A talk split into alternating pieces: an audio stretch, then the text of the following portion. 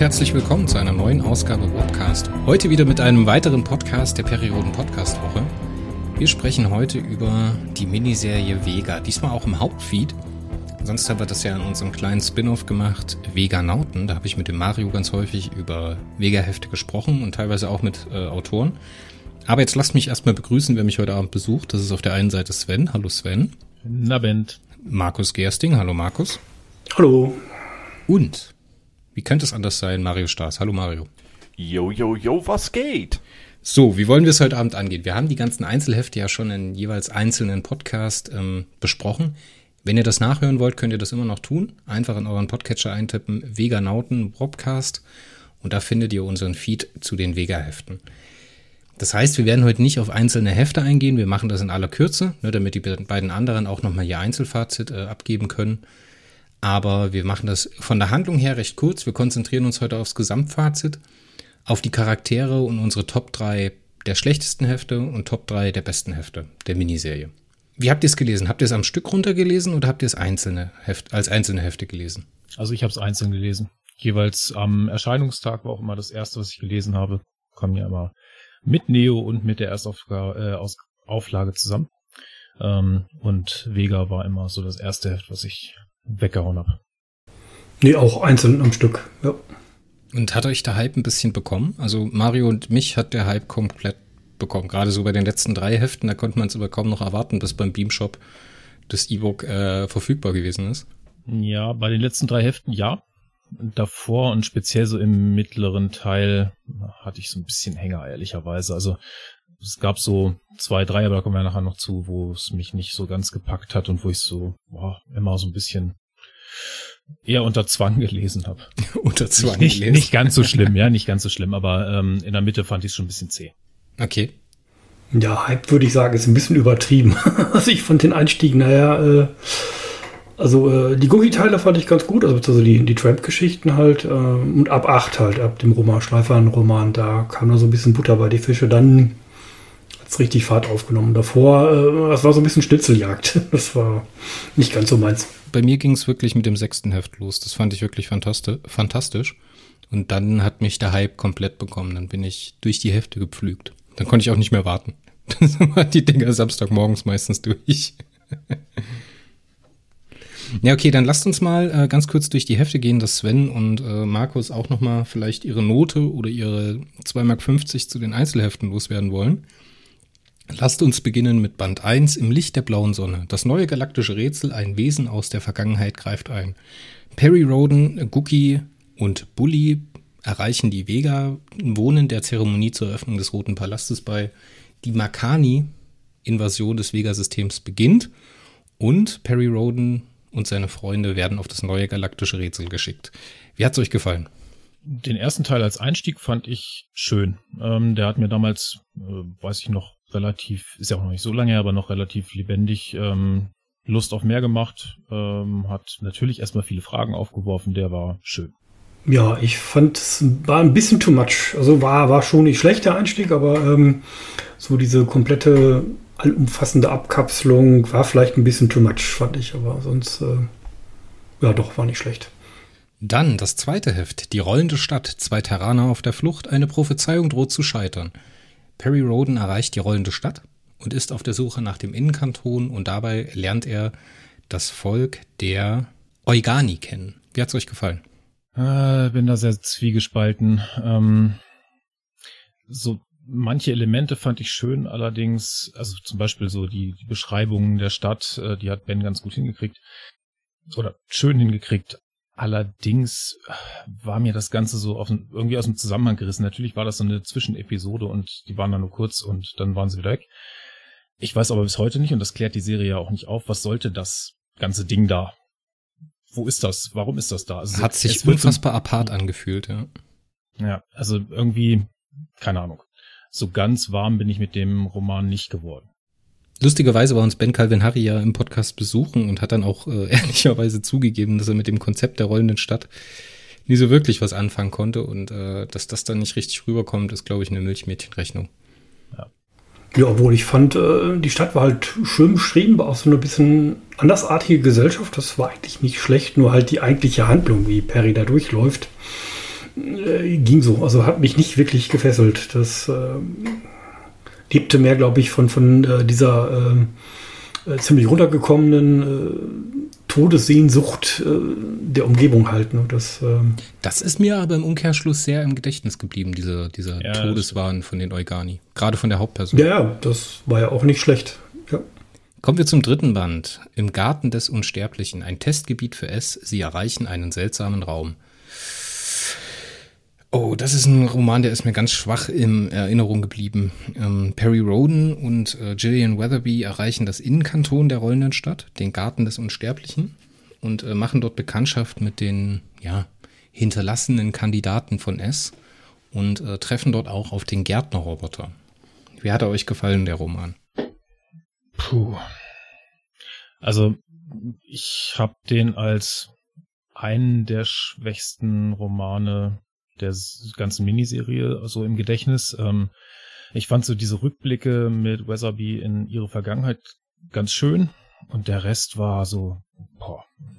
also ich würde es mal mit Gan umschreiben, ohne da irgendwem was Böses zu wollen, aber der Roman hat mich leider überhaupt nicht gepackt. Ja, das war so ein bisschen wieder äh, Schnitzeljagd halt. Ne? Das ist, erinnert so ein bisschen an, an die Geschichten auf Wanderer, wo man im Prinzip Perry ganz am Anfang dann halt irgendwie durch die Gegend wandert halt, ein paar Leute trifft. Ähm, diese komische Hexe fand ich eigentlich gar nicht schlecht. Das war ganz witzig. Ähm, so die Gesellschaft, ja, aber äh, hatte Potenzial, aber jetzt wirklich so sagen, das war jetzt der, der Reißer, fand ich es nicht. Ähm, ich glaube, äh, wir kommen vielleicht nachher dann besser nochmal drauf. Also im Prinzip halt äh, unseren äh, jagenden äh, Krakatau, das ähm, äh, ja, habe ich nicht so ganz abgekauft, muss ich sagen. Band 4 Feind der Harthäute, ein Terraner und ein Ild auf der Suche. Sie finden eine unerwartete Verbündete. Der wahrscheinlich für meinen Geschmack schönste Nebencharakter in der ganzen Miniserie, Mink, taucht auf, denn Bull und der Ild, Guki, sind auf Tramp unterwegs und äh, begeben sich auf die Spurensuche und schaffen zum Schluss das Nachrichtenkorn von S von den Wächterrobotern zu erhalten. Tolles Heft. Wie ist er euch in Erinnerung geblieben? Ja, würde ich unterstreichen, tolles Heft. Ähm, ich mochte Mink total gerne von der ersten Zeile an. Ähm, toller Nebencharakter. Mm, ich habe mir hier für mich notiert, äh, dass es mein persönlicher Favorite bei dem ganzen äh, Tramp-Handlungsstrang war. Also so der schönste Roman in diesem Handlungsteil. Also ich muss sagen, ich fand es äh, ähnlich wie den dritten Band recht ruhig. Also das war, äh, ja, wenn man jetzt auf so eine Katzengeschichte steht, ja, aber ähm, wirklich ganz fürchterlich viel Handlung war nicht drin. Ne? Das, äh, gut, es war halt ruhig, es ist am Anfang, äh, man lernt die Welt kennen, von daher passte das schon, aber ähm, ich fand ihn recht ruhig, muss ich sagen. Also von den, äh, den Tramp-Romanen äh, eigentlich eher der ruhigste. Ja, es war auf jeden Fall noch ein Setup-Roman. Ne? Also die ersten vier Romane sind auf jeden Fall so dazu da, die Handlung so ein bisschen jo vorzubereiten und dann halt die großen Fragen in den Raum zu stellen, was das jetzt alles soll, die man dann halt in der zweiten Hälfte abarbeitet. Aber lass uns doch mal ins äh, fünfte Heft schauen. Der zweite Auftritt von Olaf Brill, nämlich die Mission des Wurms. Vorstoß in die Planetenkruste. Sie treffen das Volk der Garstag. Für mich eine der beeindruckendsten Settings oder, ja, wie sagt man da dazu? Kulissen der Miniserie, dieser Wurm, der in der Erdkruste unterwegs ist, auf der Suche nach einem Artefakt. Und äh, die Gastag als äh, Spezies, auch als Hilfsspezies von S, die ähm, Perry Roden zu den Gebrüdern vorannen bringen möchten. Und Krakatau, der seine eigene Mission verfolgt. Für mich, glaube ich, einer der schönsten Krakatau-Romane, Markus. Was ist hängen geblieben?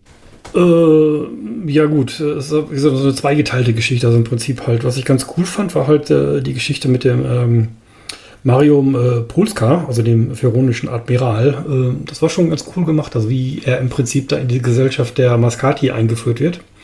Ähm, ja, doch, das war ganz nett. Äh, Krakatau, ja, ist so, ähm, bin ich wirklich im Kopf geblieben. Äh, wobei ich muss sagen, was ein bisschen aufgefallen ist, also ähm, er fällt so ein bisschen aus seiner Rolle raus. Also im Prinzip in anderen Romanen wird er quasi immer als der, der Bluthund beschrieben, der halt den Leuten hinterher hechelt und versucht halt wirklich den Zellaktivator äh, möglichst am Stück zu bekommen, äh, möglichst ohne das drumherum herum mitzunehmen.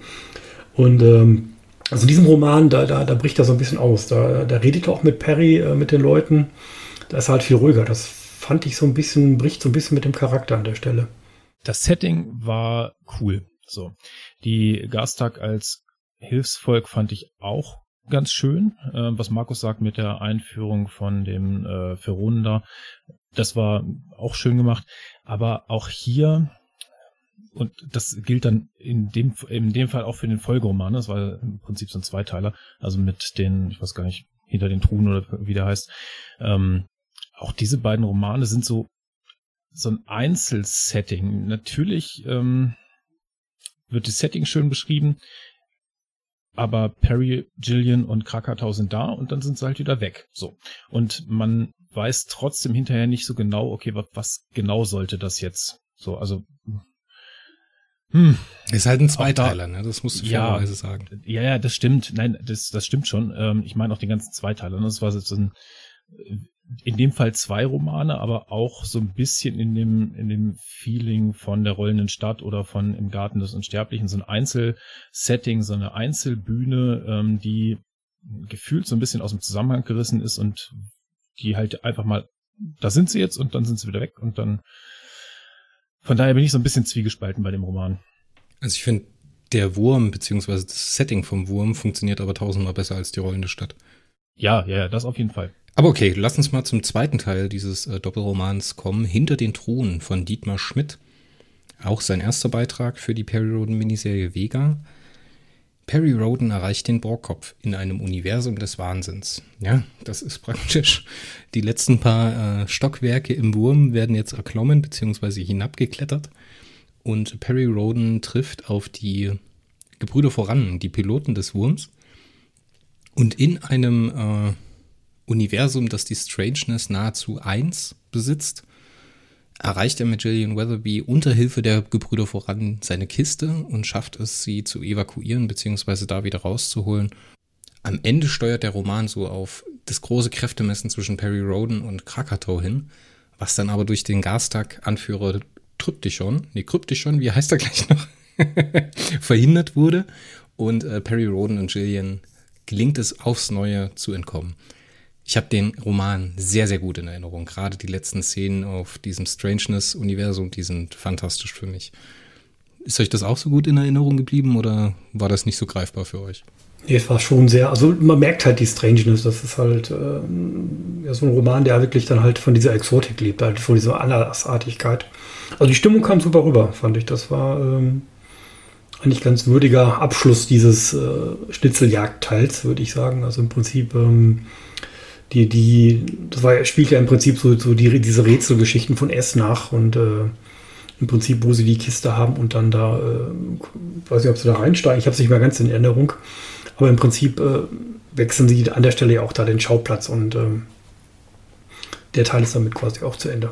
Ja, ähm, von meiner Erinnerung her der stärkere von den beiden Teilen, der ähm, Abschluss mit dieser, ähm, mit diesem anderen Universum mit der hohen Strangeness, das war cool. Das äh, war schon beeindruckend, auch gut, total gut äh, geschildert. Mm. Es bleibt für mich trotzdem so ein bisschen dieser, ja, dieser Beigeschmack des reingeworfenen Settings, das, was ich halt zu äh, Mission des Wurms schon gesagt habe. Der Roman an sich war aber ein guter. Dann Band 7, Oase der Mutanten. Der Mauspieper kämpft gegen Roboter in der Vergangenheit einer seltsamen Welt. Das Perry Roden-Debüt von Katharina Victoria Haderer. Mario, wir haben das beim letzten Mal falsch gesagt. Ich habe das als von Haderer interpretiert. Das tut mir natürlich furchtbar leid. Sie heißt natürlich Victoria mit zweiten Namen. Ja, das ist der Follow-up-Roman zum vierten Band. Wir erfahren den eigentlichen Grund, warum die Ilz in Band 4 so ähm, begrenzte Fähigkeiten haben. Wir lernen Giafir kennen und wir lernen äh, den teuflischen Plan der, oder den vermutlich oder vermeintlich teuflischen Plan der Wächterroboter kennen. Die Einheit lernen wir kennen und wir lernen kennen, was eine Kysela ist. Uff, den habe ich nur noch ganz blass in Erinnerung, um ganz ehrlich zu sein.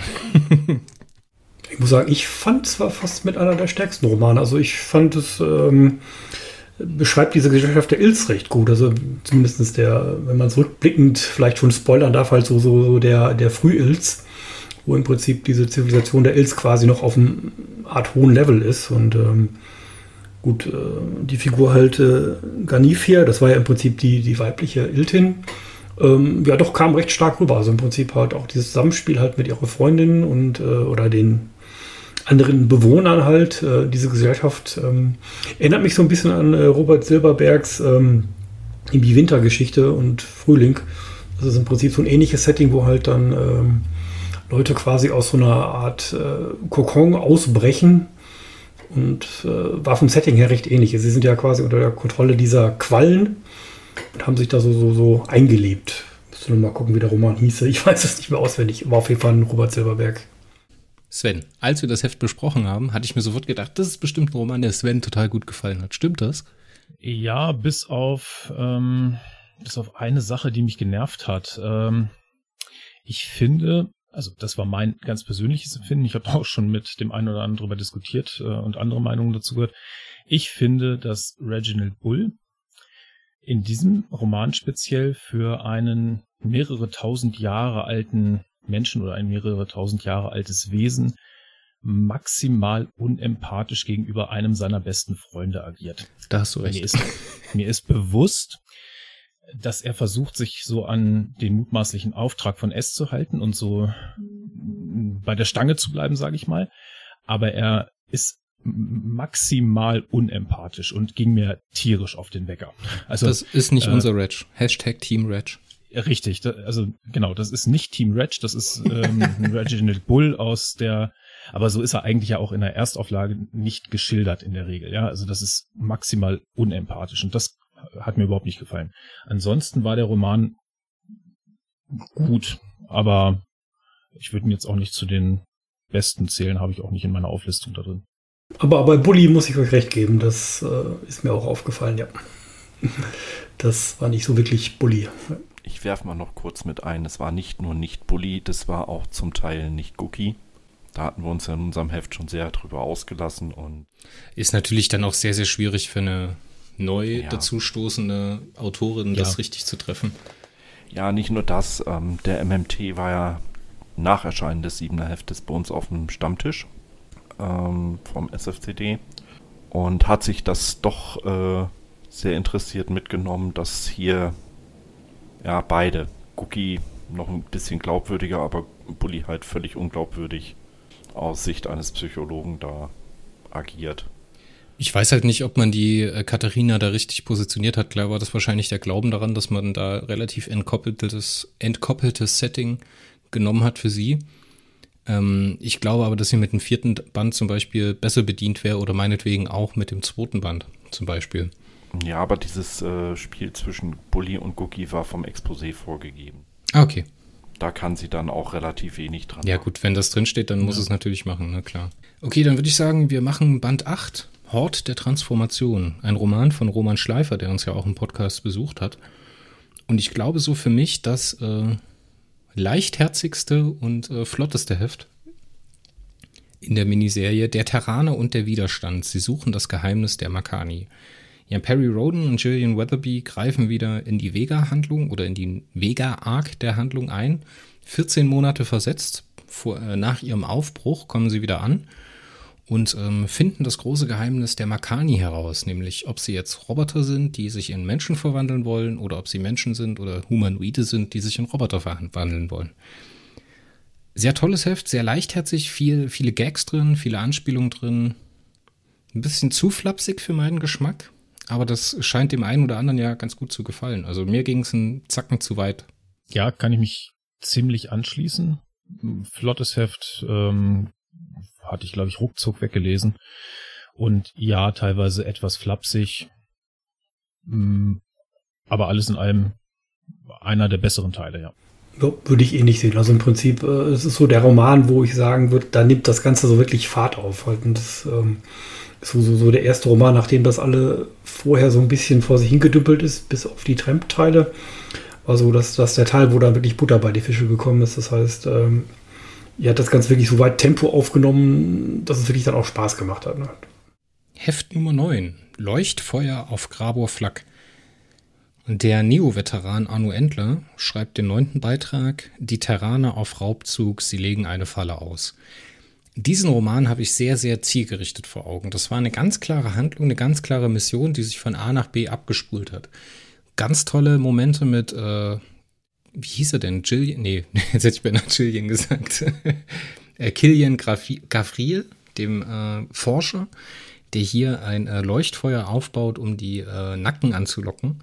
Denn Perry Roden versucht, die ähm, Verbündeten der Makani aus dieser Koalition zu lösen und auf seine Seite zu ziehen. Uff, die Blaunacken. Das war ein ganz schöner Klotz, den ich da äh, lesen musste und da musste Mario mir hier und da ein bisschen helfen. Wie habt ihr das in Erinnerung? War das für euch auch zu viel, zu wild und vielleicht auch zu wenig in der Haupthandlung weiter? Nee, ich fand es eigentlich äh, sehr zielgerichtet auch. Also das war eigentlich mit der Romane, die mir eigentlich mit am besten gefallen hat. Also wenn du nachher fragst, welcher mir wirklich gut gefallen hat, der gehört definitiv dazu, weil es wirklich halt stringent durch, temporeich. Ähm, so als äh, Mittelaltleser ähm, war natürlich so, so die Blaunacken wieder zu treffen, war schon ganz cool. Also das ist ja so ähm, äh, äh, Irene, äh, das ist so ähm, quasi geht bis Rand große Lehre. Also das ist schon ähm, ähm, auch so, so meine Anfangszeit in der Erstauflage. Das so mit, mit äh, wie hieß er, Paulando, der Blaunacke mit seinem Dreizackenschiff, das war schon, äh, das ist natürlich sehr viel Nostalgie wahrscheinlich mit dabei, aber ähm, es war schon gut getroffen, halt die Fremdartigkeit dieser Nacken und äh, ähm, hat halt eine ganze Menge Sense of Wonder gehabt. Mit halt dieser wirklich äh, strikt durchkonstruierten Handlung äh, die Jugendlichen war ganz witzig, äh, wie sie halt das Teil aufbauen. Das ist so ähm, eigentlich genau das richtige Lesefutter für so, so, so einen Technik-Fan. Übrigens, der hieß nicht Paulando, sondern Paunaro. Paunaro, ja. ja irgend sowas in der Ecke. Entschuldigung. Ah, aber, drei, aber drei Zacken hat das Schiff schon, oder? Ja. Da gab es ja irgendwie mal den Witz, dass er irgendwie S verrät und dafür ein Sechs-Zacken-Schiff kriegt oder sowas, ne? Ja, beziehungsweise, dass er der Erbe des Wassergottes wird. Poseidon Paunaro auch nett. Ich äh, muss ehrlicherweise gestehen, ich musste so ein bisschen zumindest die Peripedia bemühen bei den Nacken. Ähm, die fallen nämlich in eine kleinere Lücke, die ich noch habe. Ähm, so im Bereich 1200 bis 1600 oder so. Da habe ich nicht alles gelesen. Also noch nicht. Das äh, hole ich noch nach. Ähm, dementsprechend brauchte ich so ein bisschen die Peripedia dafür am Ende, um ähm, auch so diese massive Fremdartigkeit dann äh, nachvollziehen zu können. Ansonsten fand ich den Roman gut. Ähm, ich würde würd jetzt aber nicht so weit gehen, ihn in meine Top 3 zu schmeißen. Also der war gut. War ein guter Roman. Ähm, man merkte da schon, finde ich, dass es jetzt tatsächlich so relativ straight auch Richtung Finale geht. Es wird äh, immer mehr offenbart und äh, von daher war es ein guter Roman. Dann kommen wir zu Band 10 der Vega-Miniserie Finale auf Tramp, der erste Lucy Gut-Roman, den ich, glaube ich, bis jetzt gelesen habe. Ich bin mir nicht ganz sicher. Aber ein Terraner und ein Mausbiber, sie erreichen die Stadt der Roboter. Ein tolles Titelbild, ein furioses Finale für die Tramp-Handlung. Bisschen nicht ganz so griffig durch die Bedrohung des Nemats und äh, dass die Roboterhandlung jetzt so umgekehrt wird und in eine Rettungsmission von Tramp umgeleitet wird. Am Ende sind äh, Giafir Cookie und Mink, die strahlenden Helden und äh, wir begegnen das erste Mal dem, ja, der Intotronik äh, Wertiglos, einem Art Bruderroboter von Homunk, würde man jetzt meinen. Oder ein Prototyp, ich weiß es nicht.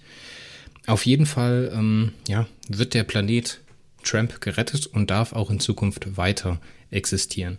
Am Ende bekommen wir noch die Offenbarung, was die eigentliche Mission der beiden auf Tramp gewesen ist, nämlich nicht die Zivilisation der, äh, der Ills auf Tramp zu retten, sondern halt bloß deren Fortbestehen zu sichern, um am Ende Cookie zu ermöglichen in dieser Zeitschleife oder in dieser Zeitreisegeschichte, dass er weiter existieren kann und das Erbe der Ills weitertragen kann. Ich weiß nicht, wie es euch ging, aber mir war dieser letzte Bit, dass Giafir die Ur-Ur-Ur-Ur-Ur-Ur-Ur Urgroßmutter von äh, Cookie hätte sein sollen, das war mir ein bisschen zu viel. Das war mir ein Ticken too much. Aber diesen ganzen Schlag, den es tut mit Cookie und der Fortbestehung de, der Ills, Das fand ich wirklich fantastisch. Ja gut, sonst hättest du Cookie wahrscheinlich auch da nicht wegbekommen. Ich meine, wenn das noch ein bisschen länger gegangen wäre, dann... Ähm, ja, man muss ihm halt einen Grund geben, dass er wieder weggeht. Ja, da hast du komplett ja, recht. Sonst wäre er sein eigener Großvater geworden. ja, ich muss sagen, ich fand es ganz schmissig. Also war wirklich ein tolles Finale. Ähm, so eigentlich mit der Höhepunkt der, Iltan, äh, der, der Tramp-Haltung. Handlung. Ähm, ja, war eigentlich, äh, passt auch ganz gut zusammen. Vor allem, ich fand die Wendung gar nicht so schlecht, dass... Äh, die Roboter halt und die Ills dann halt zusammenarbeiten müssen, um halt diese Gefahr dann äh, da zu beseitigen. Es wirkte, die Gefahr wirkte vielleicht ein bisschen konstruiert, aber ähm, in Summe fand ich es eigentlich, war, war es ein schönes Zusammenspiel. Ja, kann ich mich im Prinzip anschließen. Ich habe keine Ergänzung. So. Dann kommen wir zum zweiten Auftritt von Ben Calvin Harry auf der Autorenbank mit dem Bastardprinzen. Liefert er nämlich das elfte Heft der Miniserie. Er stammt aus Tramps Wüsten und ist für eine Aufgabe bestimmt. Wir erhalten endlich die Info, beziehungsweise es wird endlich offenbart, wer der Bastardprinz ist und warum er so eine wichtige Rolle spielt in dieser Miniserie. Es wird beschrieben, wie der äh, Roboter der Einheit Siebenbruch zum ja, denkenden und sich selbstbewussten Wesen wird. Durch eine Beschädigung von Gookie, also einer eigentlichen, also für mein Verständnis ist das ein, äh, wie sagt man, Zeitparadoxon, was jetzt hier entsteht, weil sonst hätte die Invasion ja nicht stattfinden müssen. Ah, ist ja auch egal. Wenn Cookie ihn nicht äh, beschädigt hätte. Ja, eine tolle Charakterstudie von so einer, von so einer perversen künstlichen Intelligenz und am Ende finden wir auch heraus, dass oder wer der Meister, im Groben der Meister ist von äh, Krakatau. Ich glaube, der Roman, der mir am meisten Begeisterung gegeben hat, so dass das alles sich langsam zusammenfügt, dass die ersten großen Dinge, die großen Stränge zusammengeknüpft werden, dass wir endlich eine, einen Bezug herstellen können zwischen Tramp und der Vega-Handlung. Das hat mich echt begeistert und danach konnte ich echt nicht mehr erwarten, bis der äh, zwölfte äh, Vega-Band äh, verfügbar ist. Das war wirklich fantastisch. Sehe ich ganz genauso. Äh, für mich der stärkste Roman in den äh, in diesem Zwölfer in dieser Zwölfer-Reihe ähm, der Hintergrund, den Krakatau kriegt, ist super. Das ähm, ist toll ausgearbeitet. Ähm, insgesamt total runder, toller Roman. Und es wird neben der Geschichte von Krakatau ja auch die Verbindung zu Tramp und warum Tramp diese wichtige Rolle spielt in dieser gesamten Serie. Also warum es für Cookie und Bull dann wichtig war, wissen wir inzwischen. Auf die komplette Miniserie bezogen war es aber immer noch so ein bisschen diffus. Jetzt ähm, ergibt das Ganze einen übergeordneten Sinn. Und ähm, das war für mich der stärkste Roman. Ja, ich würde jetzt vielleicht nicht auf die Top 1 bei mir setzen, aber ähm, das war so ein bisschen so das Spiegelbild zum, zum Zehner halt. Ne? Das war so, so aus der anderen, aus dem anderen Blickwinkel oder was, was äh, zumindest einer der Gugi-Romane. Ähm, sieben oder, oder zehn halt und ähm, ja, sieben wahrscheinlich, ja. Also das äh, wirklich halt so, so die gleiche Geschichte halt nochmal aus einem anderen Blickwinkel äh, erlebt halt. Das war, äh, ja, teilweise ein bisschen redundant, aber äh, doch schon eine schöne Charakterstudie. Weil halt dieser Charakter natürlich jetzt auch nicht, nicht äh, der Endgegner ist. Ne? Dann kommen wir zum großen Finale. Band 12, Geschenke der Superintelligenz. Perry Roden und der Anführer der Makani, Kampf um uralte Relikte. Natürlich muss der Exposé-Autor am Ende auch den zwölften Band schreiben und das Heft abrunden, beziehungsweise die Miniserie. Deswegen ist auf der, ist auf der Autorenbank Michael Markus Turner himself. Ja, es kommt zum großen Showdown zwischen äh, Robbie und Krakatow auf der einen Seite und auf der anderen Seite Perry Roden, Gillian Weatherby, Bully, Cookie ist mit dabei. Also wirklich, hier kommt es zum großen Clash, zum großen Fight und endlich wird aufgelöst, was die Technik-Totems denn da sind und wie die Makani so werden konnten, wie sie werden konnten. Für mich ein sehr beeindruckender Roman, der leider nicht alle Fragen, die wir uns gestellt haben, aufgelöst hat, aber das ist ja ganz gewollt so gewesen. Das ist ja auch von MMT ganz klar kommuniziert worden, dass halt nicht alle Fragen aufgelöst worden. Ich fand es stark, jetzt glaube ich, als ich es ein bisschen hab sacken lassen, dass äh, Robbie nicht komplett beendet wird, dass er immer noch eine Möglichkeit gibt, dass seine Geschichte irgendwie weitergeht. Das fand ich ganz romantisch. Das hatte ich ja mit Mario so schön äh, herausgearbeitet, beziehungsweise er hatte mich darauf gebracht. Das fand ich ganz toll, ja. Schöner Roman, schöner Abschluss. Ein runder Abschluss, aber halt nicht ganz ohne Ecken. Ja, also ich muss sagen, ich fand die Geschichte ganz cool. Es war halt schon, ähm, auch eine sehr philosophische Geschichte. Ne? Das ist ja wirklich im Prinzip bei dem Ganzen geht es ja quasi um, wenn man das so sieht, um fehlgeschlagene Experimente von S. Ähm, man könnte es vielleicht so sagen, nicht jeder Kandidat kann ein Volltreffer sein. Und ähm, was äh, Mario vielleicht schon mal sagt, das ist im Prinzip halt das Achten auf Details. Und das ist ja so ein Wort, was man dann wirklich fällt. Äh, wo dann äh, Perry gesagt bekommt, du, du hast nicht auf alle Details geachtet. Ne? Und das finde ich schon äh, eine ganz coole Geschichte, wie das halt aufgelöst wird. Ne? Das ist ja wirklich ein Mitglied der ersten Expedition von Perry Rodan halt in diesem Vega-Abenteuer, der jetzt quasi der Bösewicht ist. Ne? Da, da wäre jetzt äh, man eigentlich nicht sofort drauf gekommen. Äh, dadurch, dass das wirklich halt gut so eine Roboter-Zivilisation einfällt, kann man sich fast schon denken. Aber ja, war eine, war eine recht witzige Geschichte. Vor allem, sie geht halt sehr, sehr weit zurück ne, und zieht sich so, äh, knüpft wirklich ganz am Anfang der Serie an. Es geht um Jahrtausende, ja. Ja, also diese, die Rückbesinnung so auf die Anfänge. Ich meine, das war ja ohnehin klar, dass das ein bisschen Thema dieser Miniserie ist aufgrund äh, der 60 Jahre ähm, Perry Roden.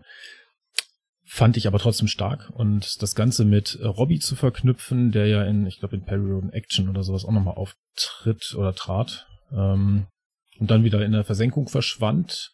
Und ich habe von irgendwem jetzt gelesen, er hatte sogar MMT mal darauf angesprochen, äh, ob Robin noch mal jemals eine Rolle spielt und hat damals zur Antwort gekriegt, nee, nee, der ist für immer raus. Äh, also schön in die Irre geführt. Ähm, und dass der gegebenenfalls äh, zumindest potenziell noch mal wiederkehren kann, das finde ich auch eine schöne Lösung. Mhm ich fand, ich, ich wusste an einer Stelle nicht, ob ich lachen oder weinen soll, als äh, Krakatau letztendlich dann doch besiegt wurde, hatte ich äh, den Terminator vor Augen, wie er auf dem Boden rumkriecht und sich mit einem Arm vorwärts zieht. Das war so, äh, das ist so ein Bild, das ich da vor Augen hatte. Und ich, da wusste ich wirklich nicht, soll ich jetzt lachen oder weinen? Ist das Absicht oder? Naja, egal. Ähm, also insgesamt, ja, schönes Finale. Ähm, paar Fragen bleiben offen. Ja, okay, kann man auch machen. Aber so als Abschluss doch war gelungen, bin ich durchaus zufrieden mit gewesen. Gut, kommen wir mal zu den Nebencharakteren. Ähm, jetzt hatte diese Serie ja ein paar schöne Nebencharaktere eingeführt. Erinnern wir uns an Gia4, erinnern wir uns an Krakatau. Ist euch einer von diesen Nebencharakteren ganz besonders positiv in Erinnerung geblieben? Ja, äh, unser pharaonischer Admiral Marium äh, Polska, der spielt natürlich nachher noch eine etwas größere Rolle.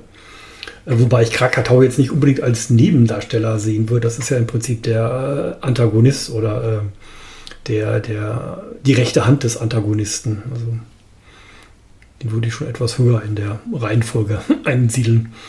Ich positiv und negativ äh, in einer Person, nämlich Gillian Weatherby. Ähm, als die Serie startete, fand ich diesen Charakter erstmal ziemlich cool. So ähm, Raumjäger, Pilotin aus der Vergangenheit, die wahrscheinlich mit irgendeinem bestimmten Ziel in die Seriengegenwart geholt wurde, um Perry zu unterstützen, mit einer ja doch etwas flapsigen ähm, Art und Weise und die dann zeitweise ja auch immer mehr aufgeblüht ist, auch mal wieder äh, Sprüche hatte und den großen Unsterblichen dann nicht mehr als so heiliges Bild an der Wand hatte. Ähm, das hat mir zu Anfang ziemlich gut gefallen. Ich hatte aber leider, und da geht's mir wahrscheinlich nicht alleine so mit, ähm, im Verlauf der Serie immer mehr das Gefühl, dass die Autoren nicht mehr so genau wussten, was soll man mit der eigentlich machen. Und ähm, so diese ganz große Aufgabe, nach der ich, also die ich vermutet habe, ähm, die kam irgendwie gefühlt nicht. Also da war jetzt nichts dabei, was jemand aus der Gegenwart nicht vielleicht auch gekonnt hätte. Vor allen Dingen die offene Frage, haben Bull und sie geknattert? ja, auch das wurde nicht geklärt, stimmt. Ähm, aber ja, also toller Start. Ich fand den Charakter äh, total spannend und leider ist das ein bisschen verflacht und am Ende, hm, ja, also ich finde es gleichzeitig eine der schlechtesten Nebencharaktere und eine der besten, weil die hat unfassbar viel Potenzial, wie die da reingekommen ist. Aber sukzessive haben sie weniger draus gemacht. Am Anfang fand ich sie noch frech, fand ich sie noch frisch, fand ich sie noch ein bisschen so out of the box, wie sie gedacht hat. Auch gerade wenn ihr an Band 8 denkt zum Beispiel, wie sie da mit Perry halt konfrontiert hat.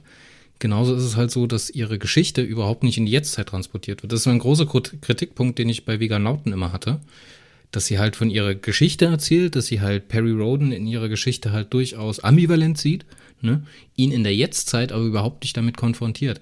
Genauso ist es halt keine starke weibliche Person, weil immer wenn sie von ihrer Ge Vergangenheit erzählt, macht sie das auf Befehl von Perry Roden. So, dann setzt sich Perry hin und sagt, okay, erzähl jetzt mal deine Geschichte weiter, ich will das wissen. Oder auf, äh, in der rollenden Stadt bei den Eugani wird halt die Geschichte von Jillian gegen ein Handelsgut eingetauscht. So. Und das fand ich halt schlecht, dass sie das halt nicht Anfang, also von Anfang an von sich aus getan hat.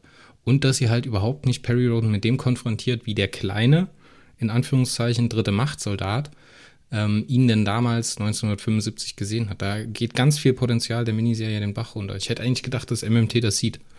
Das ist ja. eine große Enttäuschung für mich. Gleichzeitig ist sie aber auch total sympathisch, total ähm, energiegeladen. Es bleibt ja offen, was jetzt mit ihr passiert, was sie danach macht. Ob sie mit nach Terrania kommt, ob sie auf der Vega bleibt oder ob es sie in sich aufnimmt wieder. Ich weiß es ja nicht. Äh, ich hätte mir halt gewünscht, dass sie ein bisschen ein schöneres Finale bekommt und dass sie halt so ein, wie im Film dann halt nochmal auftaucht, ja, äh, Jillian wurde dann äh, Raumpilot, Ausbilder oder was auch immer. So. Einfach sowas hätte ich mir gewünscht. Oder dass sie nochmal eine Aufmerksamkeit von S bekommt, in irgendeiner Art und Weise. Der Mario-Digger ging es da ja genauso, ne? Mm, ja, aber ich muss sagen, dass ich Julian aus einem Grund nicht als schwächere Figur gesehen habe. Ich bin zwar Frauen gewohnt in der Peri-Serie, dass sie stark anfangen und dann schwach nachlassen. Das zieht sich irgendwie seit Tora durch die ganze Serie. Ja, irgendwie schon, ja. Das, ich meine, sorry, aber irgendwie mit starken Frauen können die so gut wie gar nichts anfangen. Da gibt es ganz, ganz wenig Ausnahmen. Aber in der Regel, hm, nee, ich muss jetzt, ja, echt, ich muss jetzt echt drüber nachdenken von der Frau, die als Charakter eine positive, also ich habe ja bis jetzt noch nicht viel gelesen und mir fallen jetzt so Sachen wie Cree O'Shannon ein, die zum Beispiel am Anfang total cool rüberkam und dann irgendwie so im Sand verlaufen ist. Sichu Dorksteiger, die praktisch abstinent ist, die gar keine Charakterisierung bekommt. Also zumindest von dem, was ich bis jetzt gelesen habe. Ich bin ja noch nicht ganz auf aktuellem Stand. Du bist noch nicht aktuell, ne? Nee. Ja. Mir fehlen noch so okay. dreieinhalbtausend Bände. Nee, ich meine jetzt äh, im, im, im, im Kaotaren-Zyklus. Nee, ich bin jetzt irgendwo Ende der 20er gerade. Okay, da kommt noch was. Kräftig am Aufholen. Ja, ich weiß, dass sie auch auf dem Cover drauf ist, deswegen vermute ich auch, dass sie noch ein bisschen mehr Airtime in Anführungszeichen bekommt. So Anzu Gotian äh, fällt mir da ein, die fand ich am Anfang auch stark, hat dann auch irgendwie nie so richtig den Platz bekommen, um sich zu entwickeln. Ich finde, die tun sich allgemein in der Serie schwer, einen starken, sympathischen, und äh, Schlüsselcharakter zu bauen, der eben eine Frau ist.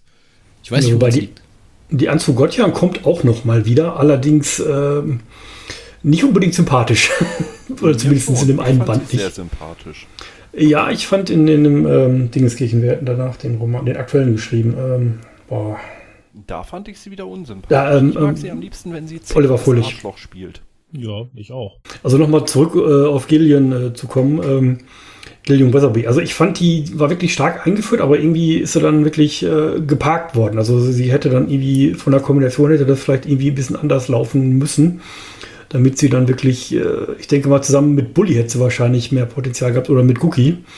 Weil, äh, alle neben Perry sehen immer blass aus. Ne? Das ist so, ähm, so als Stichwortgeber da tut sich ja auch insgesamt die Medienbranche mit starken Frauen schwer. Ne? Dabei gibt es doch eine starke Frau, die wirklich das Vorbild für alle starken Frauen sein könnte.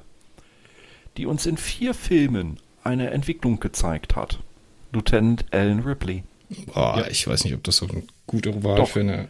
Von, von einem ähm, relativ normalen Karrierefrauchen, etwas verschüchtert, zu einer kämpfenden Mutter, zu einem ziemlich harten, ähm, als sie feststand, dass sie die Alien Queen in sich trägt, zu einem ziemlich harten gegen alle und sich selber unmenschlichen Ding. Und dann zusammen mit den Alien gehen wieder menschlicher als jeder Mensch. Und sie war in allen Filmen, vor allen Dingen in den ersten beiden, richtig gut dargestellt. Nicht over the top, nicht irgendwie schräg, sondern einfach ein Mensch. Was ist so schwer, eine starke Frau die gleichzeitig eine Frau ist, zu schreiben. Ich, ich weiß es nicht, ich verstehe es nicht. Ja, aber gerade bei Ripley und sowas ist man halt am Anfang auch einen relativ einfachen Weg gegangen. Man hat halt einfach eine Frau und einen Mann spielen lassen. Ja, aber auf eine gewisse charmante Ja, das ist ja aber keine, Anyways. ist ja keine starke Frauenrolle dann. dann eine Doch. Männerrolle, die von der Frau gespielt wird. Aber bevor wir da get carried away sind, ähm, für mich war der schwächste Charakter, so hart es klingt, Gia 4. Die war einfach zu sehr an Gookie angelehnt und am Ende zu over the top und zu overpowered. Und für mich der absolut stärkste Charakter war diesmal Mink. Gerade in Band 4, aber vielleicht liegt es einfach auch daran, dass ich meinen Hund halt immer noch vermisse. Ja, aber die Ouvertüre in, in Band 4, die war so fantastisch.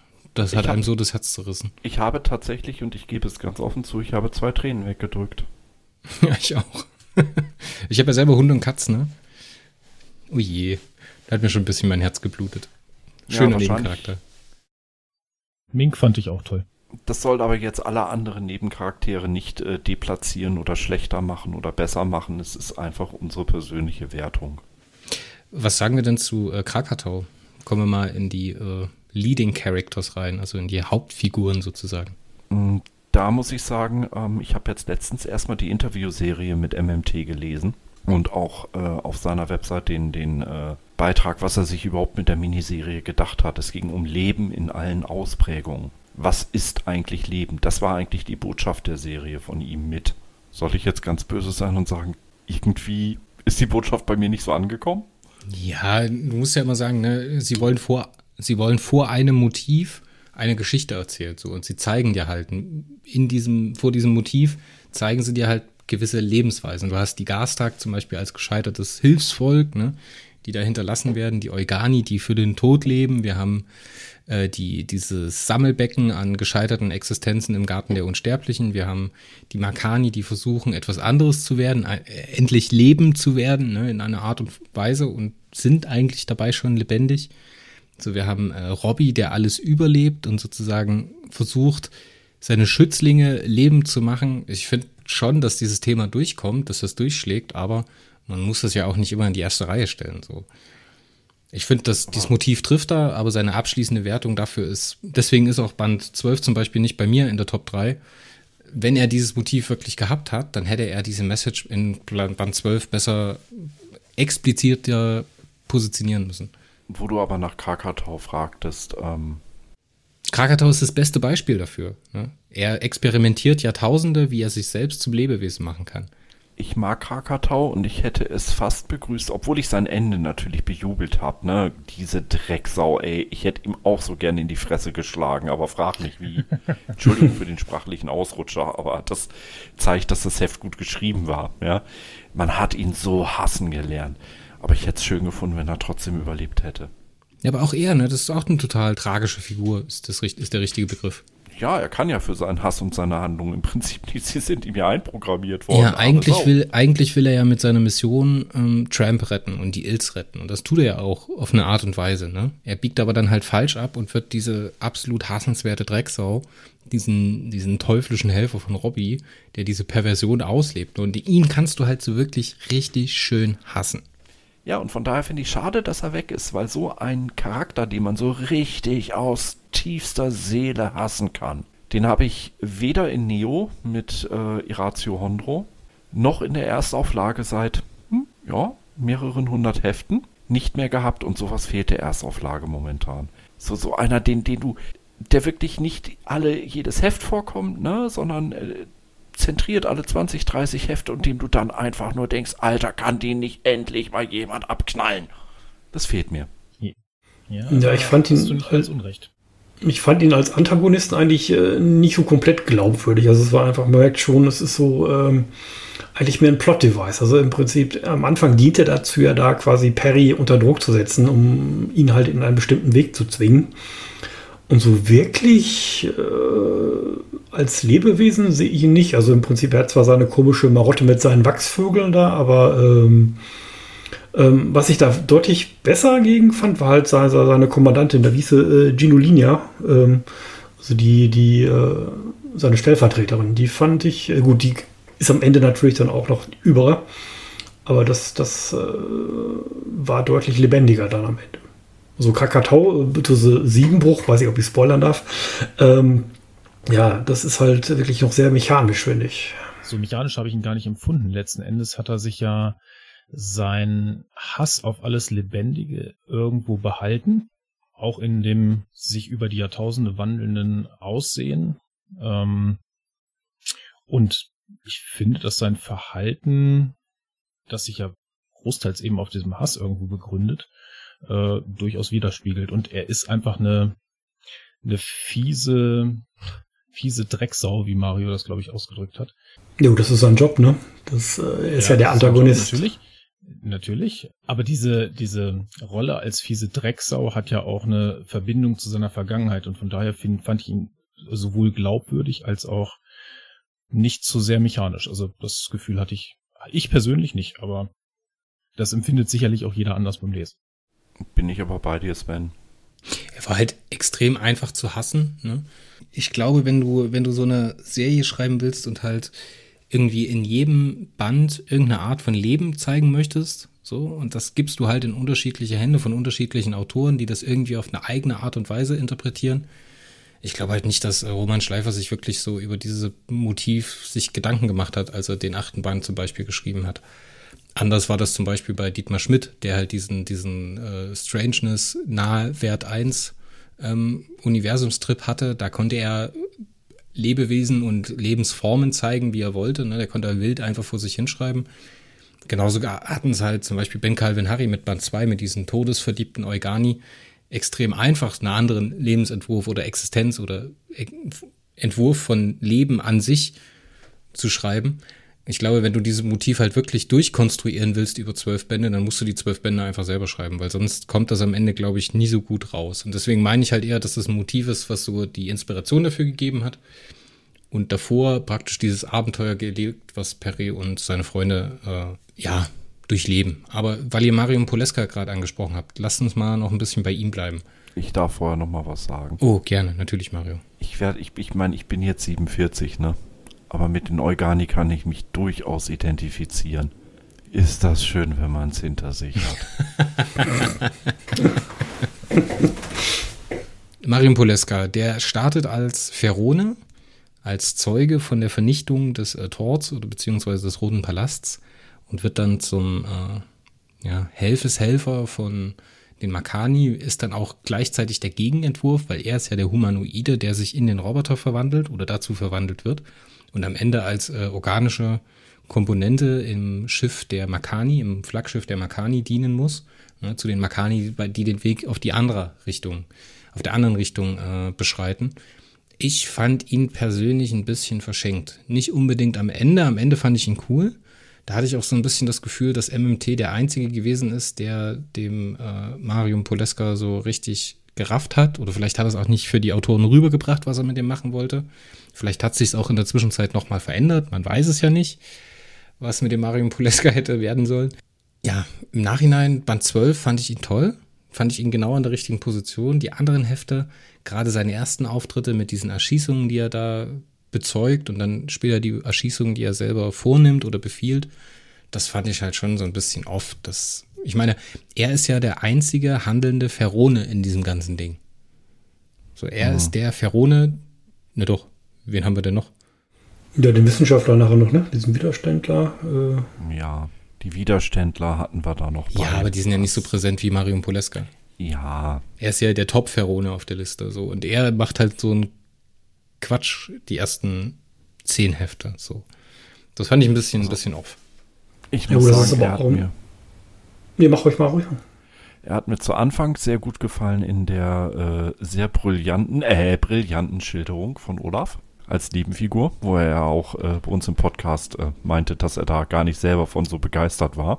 Ich fand ihn dann aber in der späteren Entwicklung ein bisschen random mit seinem Side-Switchen, dass er da die Seiten so schnell gewechselt hat und ähm, er hat mich doch ein bisschen zu stark an einen gewissen Chefwissenschaftler der LFT erinnert, der in einem fliegenden Sarg als ja im Endeffekt nur noch Gehirn mhm. durch unterwegs war. Den kennst du leider noch nicht, Chris. Ich bin sehr gespannt darauf. Ja, da ist was dran. Also An ähm, Dalian hat er mich auch so ein bisschen erinnert, stimmt. Danke, Malcolm S. Dillian, genau. Ähm, durch einen Unfall fast komplett verbrannt, nur so ein ganz paar Restorgane und das Gehirn übrig, schwebend in einem Art äh, Überlebenstank, also eine Art vergrößerte Schrankversion von äh, Simon Wright, dem fliegenden Gehirn. Ja, und der Poleska hat mich doch stark an ihn erinnert, so retrospektiv. So, meine Herren, dann kommen wir zum nächsten Strukturpunkt heute Abend, nämlich den Flop 3 Heften der Miniserie. Ihr habt euer Votum abgegeben. Ähm, wir machen das jetzt so, ich habe eine kleine Flop 3 aufgestellt und wir fangen mit Platz 3 an. Das da ist das fünfte Heft. Ähm, ja. Wer hat es in seiner Flop 3? Der Markus, der Sven. Was hat euch nicht gefallen? Was macht es zum drittschlechtesten Heft der Miniserie? Ja, im Prinzip habe ich das ja vorhin schon so ein bisschen erläutert. Ne? Also es war nicht zwingend das Heft an sich und auch nicht das Setting, sondern so eher die Einbettung in die ins Gesamtkonzept bei mir. Also dieses rausgerissene, ich weiß, dass das so diese Schnitzeljagd war und so und dass das konzeptionell so gewollt war, aber irgendwie hat mir das nicht gut gefallen. Das war eher so der Punkt. Also nicht speziell der Roman an sich. Das Setting war, wie gesagt, ganz okay. Ich fand den Roman an sich ein kleines bisschen zu vorhersehbar. Aber das war jetzt auch nicht so das Drama. Also wie gesagt, das, ähm, das, die Einbettung in die gesamte Miniserie war irgendwie so ein bisschen hm, beliebig. Dann kommen wir zu Platz zwei. Den hatten wir nämlich alle in unseren Flop 3. Band 3. Im Garten des Unsterblichen. Ja, für mich so einer der Romane, der einfach am schwächsten in Erinnerung geblieben ist. Da ist mir echt wenig präsent geblieben. Da war kein Konzept, was mir wirklich getaugt hat. Weder die Helden waren sympathisch, noch der Anti-Held war sympathisch, also der Gegenspieler war sympathisch. Das war mir einfach zu konfus und ich muss sagen, ich kann nicht ganz nachvollziehen, warum euch der fünfte Band nicht gefallen hat. Der ist halt der wesentlich stärkere Auftritt von Olaf Brill. Der den war so schön, da hat er doch den Wurm so richtig reingelegt, ja. sein Wurm, den hat er doch gut eingeführt. Oh Gott. Ja, bitte. ja, vielleicht ist unsere, ist unsere Meinung auch ein bisschen gefärbt, dass Olaf Brill so unfassbar sympathisch war im Interview im Podcast. Aber ja, also für mich ist das der schwächere, eindeutig der schwächere Auftritt von Olaf Brill in der Miniserie. Die drei, ja, aber, aber die fünf fand ich brillant. Die fünf fand ich auch sehr gut. Ist nicht Top 3 bei mir, also, aber. Die, die 3 war für mich auch der klar schlechtere und die 5 war der stärkere von ihm. Und ich wiederhole mich gerne, also nicht der Roman und die Autorenleistung war in dem Fall für mich das Problem, sondern eher die Einbindung ins äh, Gesamtkonzept. Das hat mir persönlich, meinem persönlichen Geschmack nicht so ganz entsprochen. Ja, sehe ich ähnlich. Also im Prinzip äh, äh, trifft es halt auch nicht die Einzelromane, weil die liegen qualitativ relativ nah beieinander. Es ist halt mehr die, die Handlung, die Art, äh, was erzählt wird und ob mich halt diese Handlung dann mitnimmt. Ne? Das ist äh, meine Reihenfolge wirklich 5, 3, 2. Äh, und beim, beim Dreier frage ich mich, äh, was machen wir hier eigentlich? Ne? Das ist so, äh, wir kommen rein, wir kommen in diesen Garten, da passiert aber erstmal lange, lange nichts. Äh, bis wir dann halt am Ende diese Hexe finden und diese Gesellschaft der, der gescheiterten Kandidaten und äh, aber es passiert nicht wirklich was. Es ist halt nur ein weiterer Big Punkt der Schnitzeljagd. Jetzt muss man natürlich sagen, ähm, selbst wenn wir hier eine Flop 3 küren, ähm, Markus hat es eben sehr, sehr schön angesprochen. Die Hefte an sich von der Schreibe her waren alle wirklich absolut hohes Niveau. Und die Unterschiede zwischen den Heften sind eigentlich wirklich nicht so signifikant, dass man wirklich von einer schlechten Leistung so in dem Sinne sprechen sollte. Also bitte, ähm, wenn ein Autor sich jetzt angegriffen fühlen sollte, dass wir sein Heft jetzt nicht als ähm, ja, unserem Geschmack äh, entsprechend werten, dann heißt das nicht, dass er schlecht geschrieben hat. Nicht unbedingt. Absolut nicht, nein. Das leitet, glaube ich, ganz gut über zum äh, unserer Meinung schwächsten Heft der Serie oder der Miniserie, dem zweiten Heft. Kleine Anekdote von mir, ich hatte das Heft ausgelesen, hatte mich direkt hingesetzt, um die Review zu schreiben für die Seite und bin da zu einer sehr positiven Wertung gekommen. Dann habe ich das Heft sacken lassen und habe dann noch ein bisschen drüber nachgedacht und bin dann so sukzessive, Stück für Stück, immer weiter zu einer schlechteren Wertung gekommen. Am Ende muss ich sagen, wird es wahrscheinlich irgendwo dazwischen liegen und da steckt nämlich genau das ein, was äh, Mario hier gerade gesagt hat. Die einzelnen Module und wie das zusammengekommen ist, zum Beispiel wie die Eugani geschildert worden sind, wie diese, diese, diese Willkommenheißerin, ne, wie sie ja, glaube ich, im Roman genannt wird, der Nebencharakter, der da geschrieben wird, äh, da zu ihrer Todeszeremonie geholt wird und dann halt nochmal noch mal, ähm, eine letzte Mission machen muss, ne? Und dann halt am Ende doch wieder den, den wohlverdienten Tod findet. Im Sprech der Eugani. Das fand ich dann doch echt stark. Aber wie das alles zusammengekommen ist, wie es eingebettet ist, dieses übergreifende Konzept, war auf am Ende nicht für mich greifbar. Gleichzeitig war die Stimmung total intensiv. Ich konnte mich super hereinversetzen in dieses Verrotten da, da in dieser Stadt. Ja, da bin ich echt noch zwiegespalten. Aber dadurch, dass es halt so ambivalent ist, der Roman, und überhaupt nicht greifbar im Nachhinein, ist es halt für mich der schwächteste, schlechteste, also in Anführungszeichen schlechteste, weil schlechter Roman ist es nicht. Aber der schwächste Roman der Miniserie, und ich glaube, da sind wir uns alle einig. Der einzige, der es nicht auf Platz drei, äh, Platz eins seiner Flop 3 hatte, war äh, Sven. Äh, es trifft es eigentlich schon. Ne? Also das, äh, wie gesagt, es trifft eigentlich, glaube ich, mehr die, die Art der, der Handlungsgeschichte halt, äh, nicht den Roman selbst. Ne? Ich wollte eigentlich noch mal ganz kurz, weil äh, Markus ja Band 9 als einen der besten für sich gewertet hat und ich ihn als einen der schlechtesten in den Flop 3 hatte. Krasser kann ein Unterschied, glaube ich, kaum sein. Ich glaube, Markus, du hattest gesagt, dass du den deswegen so toll fandest, weil Nacken ne, und Rückblende auf alte Zeiten der Serie. Ich habe meiner Freundin die Miniserie gegeben. Sie hat alles durchgelesen. Ihre Flop 3 und ähm, unsere stimmt relativ überein, obwohl sie die Serie Perry Roden so gar nicht kennt. Aber sie fand Band 9 am schlechtesten aus einem Grund.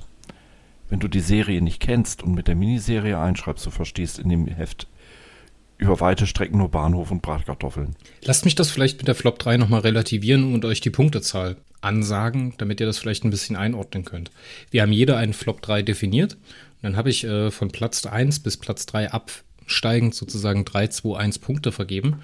Und da kommen wir auf Negativpunkte sozusagen fürs äh, zweite Heft 11 Punkte, fürs dritte Heft 9 Punkte und dann weit abgeschlagen das Heft 5 taucht zum Beispiel bloß zweimal auf Platz 3 auf, hat dann nur zwei Negativpunkte. Also da ist schon eine ordentliche Schere, die aufgeht. Ne?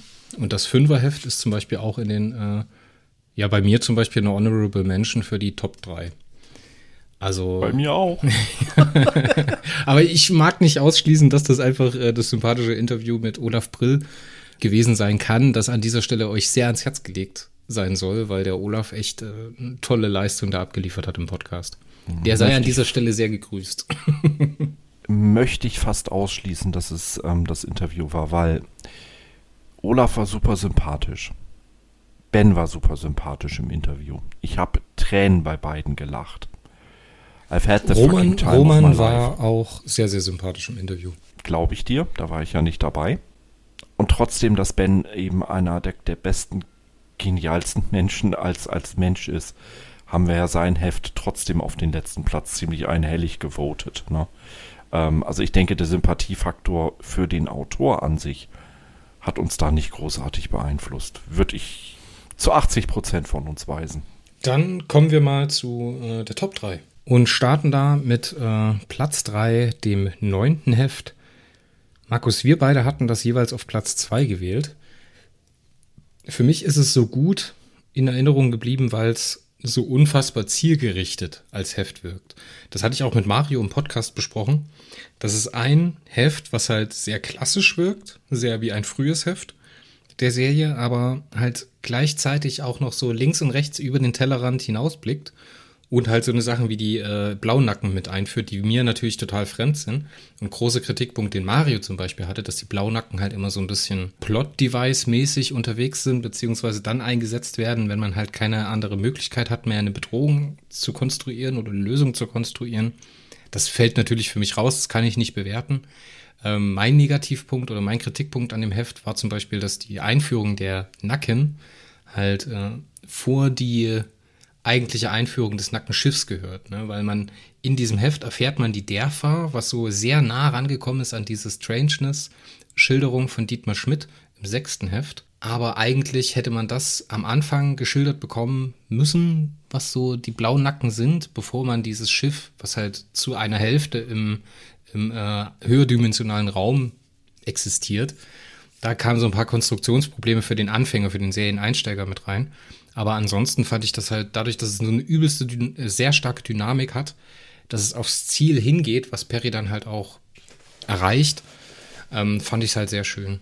Und diese Anspielung auf die Raubzüge war sehr, sehr stark. ja, ich glaube, die Nacken, die musst du halt schon am Schluss machen, weil das ist halt die, äh, die Enthüllung, die Belohnung quasi im ganzen Roman. Weil im Prinzip, es führt ja alles quasi darauf hin auf den Höhepunkt und halt dieses Auftauchen der Nacken. Ich glaube, das ist natürlich ein Geschenk so an die, die Altleser und die Leute, die länger dabei sind und äh, die sagen, ah! Ja, verstehe mich an der Stelle nicht falsch. Ich hätte hm? mir einfach ja. gewünscht, dass da irgendwie ein, ein Dialog ist zwischen Gillian und Perry wo das so ein bisschen erfahrbar wird, wo er vielleicht von früher erzählt, wer die Nacken sind und wie man sich das vorstellen muss, wie sie existieren. Weißt du, so ein paar Bilder. Der äh, Ben hatte zum Beispiel in seinem Roman im zweiten Band ähm, dieses, dieses, äh, diese Schale, wo er die Kugel hin und her geworfen hat, ne, um die rollende Stadt zu erklären. Hm. So ein einfaches Bild hätte ich mir gewünscht für die Blaunacken, um das einfach so ein bisschen am Anfang mehr zu raffen und mich mehr darauf einlassen zu können.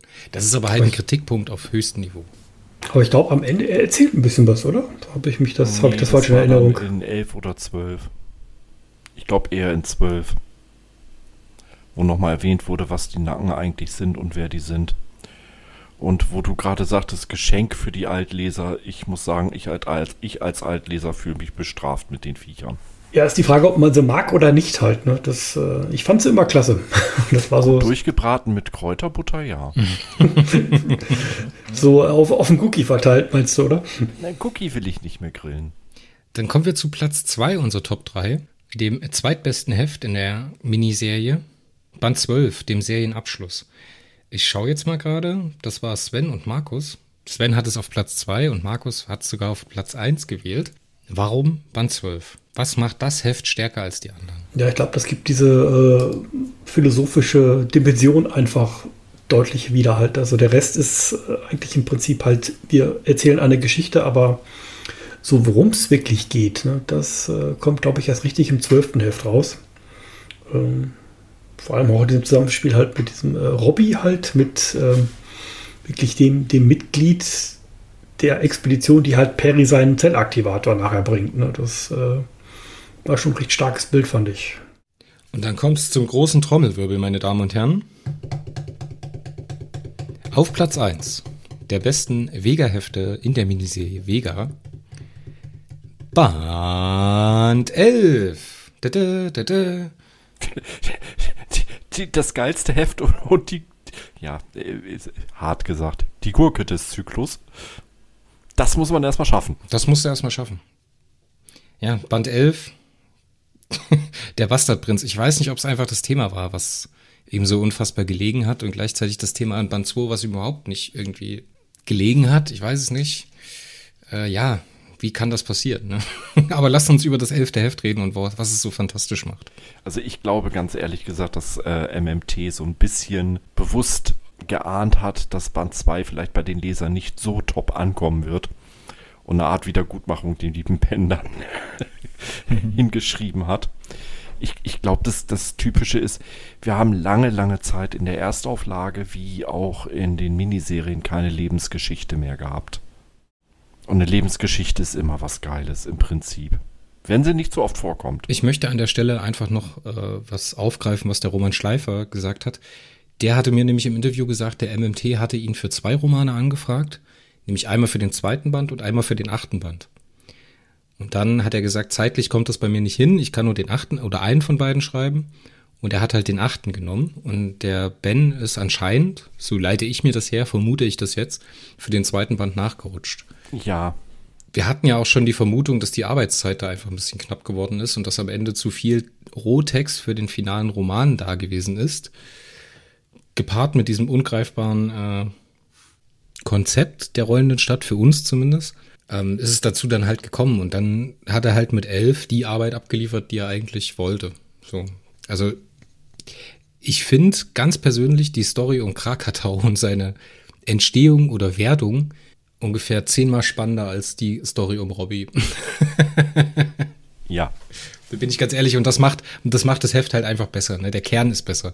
Es ist spannender, es ist umreißender. Klar muss halt MMT mit Robbie im zwölften Band mit der Lebensgeschichte, die da nochmal nachgereicht wird, oder der Geschichte zwischen Band 11, die Zeitgruft, und halt äh, Band 12 von Vega, muss er da äh, eine andere Lücke schließen und muss halt viel mehr Fäden aufsammeln als jetzt Ben im elften Band. Deswegen ist der Vergleich ein bisschen unfair, aber ja, es berührt mich einfach mehr. Ich finde es spannender. Diese kleine Lebensgeschichte vom Fiesling. Der eigentlich kein Fiesling ist, weil am Ende des Heftes, obwohl ich ihn, mich in zwölf gefreut habe, dass er so Terminator-esque äh, zerstört wurde, ich habe ihn in Band 11 als tragisches Arschloch kennengelernt. Ja, es fühlt sich so an, als wäre der Teil, also wie er Arschloch wird, so ein bisschen ausgespart, ne? Im Prinzip das Wichtigste ist gesagt. Also zum einen die äh, Hintergrundstory, die der eigentliche Bösewicht, auch wenn er nicht der Drahtzieher ist, aber der eigentliche Bösewicht, der uns über den größten Teil der Miniserie verfolgt, ähm, ist toll ausgearbeitet. Ähm, auch und besonders in dem Fall von äh, Ben als Autor. Das hat er hervorragend hingekriegt, finde ich. Dazu habe ich ja vorhin schon gesagt, eben die Verbindung, die jetzt ähm, von Tramp zur Miniserie, also zum Überbau im Prinzip geschaffen wird, äh, fand ich nochmal ganz wichtig äh, im Rahmen dieses Romans. Und insgesamt war es eine total runde Sache und ja, Krakatau war so beliebtes Arschloch nach diesem Roman. Das hat Mario schon ganz, äh, ganz gut beschrieben, finde ich. Äh, gut, äh, der elfte ist jetzt nicht auf meiner Top 3 Liste gelandet. Ähm, wie gesagt, ich habe so ein bisschen Probleme mit dem, mit dem, äh, mit dem Krakatau 7 Bruch. Ähm, ähm, ich muss sagen, ich fand den Charakter, äh, wie gesagt, schon mechanisch halt. Nur das hat mich nicht, nicht wirklich überzeugt, aber das ist natürlich jetzt nur meine Meinung. Habt ihr denn noch Honorable Mentions, Hefte, die wir jetzt vielleicht ein bisschen ausgespart haben und ähm, die vielleicht auf jeden Fall noch erwähnt werden sollen, im Negativen wie im Positiven. Für mich ist das zum Beispiel im positiven Sinne der sechste Band mit diesem Ausflug in dieses strange Universum und der Weg zur Kiste, der hat mich unfassbar beeindruckt und der wird noch eine Weile bei mir bleiben, muss ich sagen. Also das hat mich wirklich begeistert.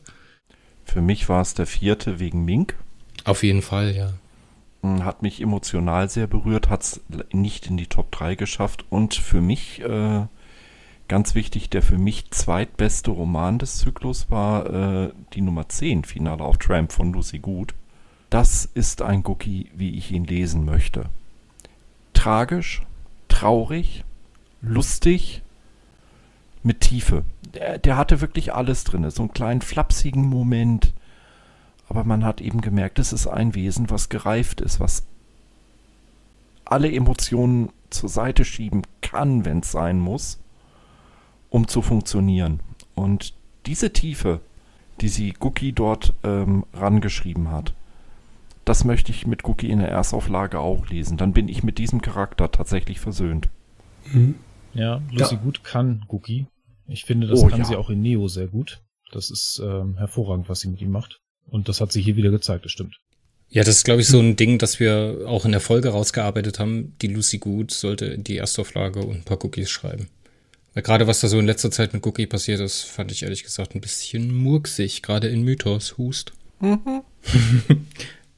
ja gut, Mythos ist äh, etwas mehr Hust. Ja, nicht der Zyklus, Einzelromane, ne? Wenn ich da an so Sachen denke wie Cookie und der Sternkonsul, das war, das ist halt der Gegenentwurf dazu. Ja, obwohl es ist äh, schon ein bisschen Cookie halt. Das ist halt der Typ, der sagt halt, äh, ich versuch's halt auf die diplomatische Tour halt, ne? Ja, aber nichts davon kommt auch nur annähernd an das, was Lucy hier mit ihm gemacht hat. Ich meine, hm? äh, ich, ich fand den Gookie damals in den ersten Auftritten, mal von seinem allerersten abgesehen, wo er äh, da einfach mal spielt und ein paar Akoniden äh, zu Tode stürzen lässt, ne? Spielen, ne? Ähm, Die Rebellen Moment, von Tukla an. Oh Gott, schreckliches Teil.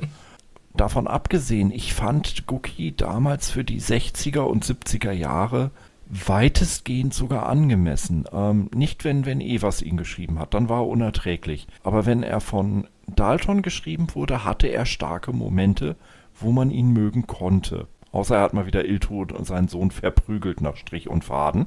Aber ansonsten mochte ich Cookie da stellenweise. Und Lucy ist die erste, die es jetzt geschafft hat, Cookie wieder mit Liebe zum, zum Detail zu erfüllen. Was sind denn noch positive Aspekte, die ihr aus der Miniserie mitnehmt? Oder vielleicht mal ein bisschen allgemeiner gefragt. Ist die Miniserie Vega im 60 Jahre Perry Roden Jahr 2021 die richtige Miniserie gewesen? Hat sich das ja. gelohnt? War das angemessen? Also ich glaube, der Schluss reißt noch einiges raus. Also der Anfang, wie gesagt, die Schnitzeljagd war nicht so ganz meins. Ähm, weiß ich, ob man das vielleicht etwas anders hätte strukturieren müssen. Da hätte ich vielleicht auch andere Schwerpunkte, hätten mich vielleicht mehr interessiert, dass man vielleicht erst noch ein bisschen mehr Ferrol zeigt, ähm, äh, dann vielleicht Perry erst im Band 4 dann da durchs Tor gehen lässt. Ähm, wie gesagt, Ferrol kam halt ein bisschen kurz, fand ich. Der hätte vielleicht noch ein bisschen mehr machen können. Ja, das ist auf jeden Fall ein Punkt. Das war echt viel zu wenig. Weil man ist länger weg aus der Vega, als man wirklich dort verbringt. So, das ist ja auch was, das hatte Mario zum Beispiel angesprochen im zwölften Band, dass man diesen, diesen, diesen ganzen Widerstandskampf, diese, diese Schreckensherrschaft der Makani halt nicht so richtig fassbar macht, weil das nur in so Schlaglichtern am Ende der Miniserie und halt durch Mario und Poleska so auftaucht, ne? Aber das ganze Schwierigkeit, das fühlt sich nicht an wie 14 Monate oder wie anderthalb Jahre, die diese Miniserie läuft. Oder was es am Ende sind, 15 Monate, 16 Monate oder sowas. Ja, ich verstehe auch nicht, warum von draußen nichts reinkommt, warum man nicht merkt, dass die äh, Liga da versucht, die da frei zu bomben. Ich meine, da ist der Resident drin, da ist der Perry drin und da ist der Cookie drin. Drei Unsterbliche. Ne? Also was ist da los? Es kann ja nicht sein, ja. dass einfach die Vega abgekapselt wird über ein Jahr, ohne dass man ja. einen spürbaren Eingriff von außen merkt. So, das, das hat sich zu entkoppelt angefühlt. Hm, ja, das merkt man schon. Also der Band 1, das war ja wirklich äh, die große Klatsche halt. Ne? Gut, mit ein paar Blaunacken kannst du natürlich alles erklären mit S äh, Superintelligenzentechnik. Ähm, aber wie gesagt, ich fand es halt too much. Ne? Das war so, so am Anfang der große Paukenschlag und dann äh, passiert erstmal lange nichts mit der Schnitzel. Da hätte man, da hätte man einfach diesen Perioden-Mythos-Move äh, machen können, einfach sagen können, okay, dieser Schild äh, kapselt das jetzt irgendwie aus dem normalen Zeitfluss ab und bla bla bla, hebt es in einen höherdimensionalen Raum und deswegen kommen die da nicht ran oder irgendwas. Mhm. Hätte mir besser gefallen, als es ist anderthalb Jahre dort und keiner macht was dagegen. Ja, wäre auch, denke ich, problemlos möglich gewesen. Ne? Ja. Ich nehme etwas sehr, sehr Positives mit. Für mich war aus der Miniserie jetzt gar nicht mal so die Botschaft, was ist wirklich eigentlich Leben. Ne? Und damit eigentlich auch eine Rückführung auf seid ihr wahres Leben der Postbis. Äh, das war es nicht. Für mich ist eigentlich beeindruckend, dass wir hier nochmal sehr, sehr eindringlich geschildert bekommen, wie unwichtig Menschen eigentlich im Spiel der Superintelligenzen sind. Es wirkt durch diese ganzen kleinen Rätselteile, die es ja vor sich hin verdömern lässt, ne? Irgendwie wie ein kleines Kind mit, mit extremstem ADHDS, obwohl es das eigentlich gar nicht gibt, aber lassen wir das. Hier ein Spielzeug angepackt, da ein Spielzeug angepackt, ungeliebt zur Seite gelegt, kann vor sich hin verrotten, ach scheiß drauf. Ja gut, ich denke, er testet einfach, äh, wer ist geeignet, wer ist nicht geeignet. Ne? Das, äh ja, aber dann muss man nicht ganze Völker am Ende äh, vor sich hin verrotten lassen, ne? Siehe den Wurm. Siehe die Gastag, sehe die Eugani, sehe den Garten der Unsterblichen, das ist schon, mhm. äh, ja, kaltherzig ist falsch, das ist schon ein bisschen, es ist ihm einfach egal. Das ist nicht seine Perspektive, ne? Und mit der Perspektive wird viel gespielt, finde ich. Das ist gut und das ist auch was Tolles im zwölften Band, dass da so ein bisschen erklärt wird, was es heißt, in es aufzugehen. Das wird ja so ein bisschen aufgefasst, als das mit, äh, ich glaube, Band 9 taucht das das erste Mal auf, dass das erwähnt wird, dass die Nacken in es aufgegangen sind. So als Neuleser, als Einsteiger muss ich dann sagen, okay, was zur Hölle? Und dann wird es halt so ein bisschen erklärt, dass halt S auch in einer, in einer Phase gewesen ist, wo er hm, andere Existenzformen ergründet hat, ne? viele Wesen in sich aufgenommen, teilweise die Sachen wieder ausgespien, dann vielleicht auch wie das geografisch oder wie das so im Volumen von S in Anführungszeichen passiert, dass der, dass der äh, Robby sich halt da wieder freischwimmt und in seinen Körper zurückkehrt. Ne? Und das ist halt auch eine Aussage über Robbie, weil er scheint ja lebend zu sein, weil er ist ja beseelt. Er hat ja dieses Bewusstsein, diese Seele an S übergeben und ist in S aufgegangen. Ja, fand ich fantastisch. Also ganz ehrlich. Ein Punkt, den ich auf jeden Fall mitnehmen will, ich will mehr von Katharina Victoria Haderer lesen. Die Schreiber hat mir nämlich sehr gut gefallen. Ja, man merkt halt, sie ist, glaube ich, noch nicht so ganz tief im Perikosmos drin, aber äh, dafür war es sehr gut geschrieben. Ja. Also jetzt nicht, dass das unbedingt, dass sie so themenfest gewesen ist, sondern einfach, wie sie die Story aufgebaut hat, mhm. wie sie die äh, Handlungsebenen ineinander verwoben hat. Das war irgendwie, äh, ist mir sehr nahe gekommen. Und man merkt so ein bisschen, dass sie Dark Fantasy schreibt, finde ich. Das finde ich auch sehr sympathisch. Nee, das war wirklich schön. Also das war, wäre auch eine meiner äh, Honorable Mentions gewesen. Also irgendwann muss man ja halt sich auf drei Hefte festlegen. Die waren halt alle sehr nah beieinander, fand ich. Also es war nicht so wirklich, äh, was ich sagen würde, das war jetzt ein Heft ganz, ganz schlecht, das war ein Heft sehr, sehr gut halt. Und das war wirklich auf hohem Niveau und man musste halt dann die Feinheiten rausziehen dann. So, dann würde ich sagen, lass uns für heute gut sein mit der Miniserie Vega. In aller Kürze nochmal ein paar Informationen, ein paar Meinungen zusammengefasst. Morgen in der Periroden Podcast Woche hört ihr unsere Folge, unser Gespräch zu William Wolz. Das habe ich gemeinsam mit Dominik und Mario aufgenommen. Übermorgen erhaltet ihr die Folge zu Clark Dalton und den großen Abschluss und dann hören wir zum Beispiel auch Sven wieder. Macht unsere Sonderfolge zu 10 Jahre Perry Roden Neo. Das war Nummer 133 in der Perioden Podcast Woche und wir verabschieden uns bis zum nächsten Mal. Auf Wiederhören. Tschüss. Tschö. Ja, tschüss. Ciao, ciao.